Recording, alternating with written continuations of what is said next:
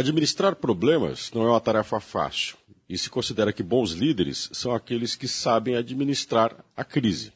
Dentro de uma crise, nós precisamos da ajuda de todas as pessoas envolvidas, direto ou indiretamente, aqueles que podem de alguma forma contribuir para uma solução. Contudo, em todos os ambientes que a gente convive, seja no ambiente particular, pessoal, na vida profissional, nós temos aqueles que adoram ampliar a situação crítica e gerar uma certa insatisfação generalizada.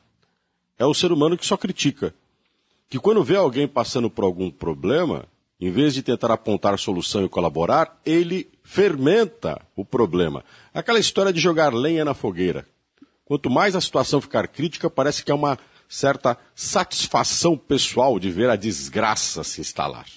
Outras pessoas mais assertivas, colaborativas, estão dispostas a discutir e apontar soluções. Se dispõem inclusive a ajudar com ações pessoais, de irem lá e contribuir para que a coisa aconteça. É o ser humano que quer respostas e busca respostas.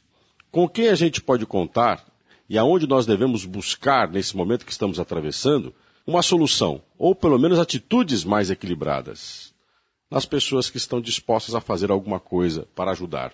Contudo, a grande maioria que você encontra por aí ama cultuar a crise.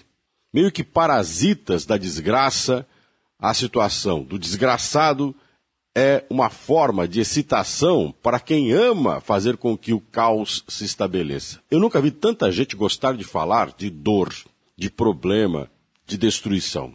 Agora que estamos diante de uma série de ações do Poder Municipal, algumas delas exageradas, que geraram problemas inclusive para setores da economia, diálogo, debate, discussão, apontar soluções, tentar criar situações para melhora e equilíbrio dos lados envolvidos seria muito importante.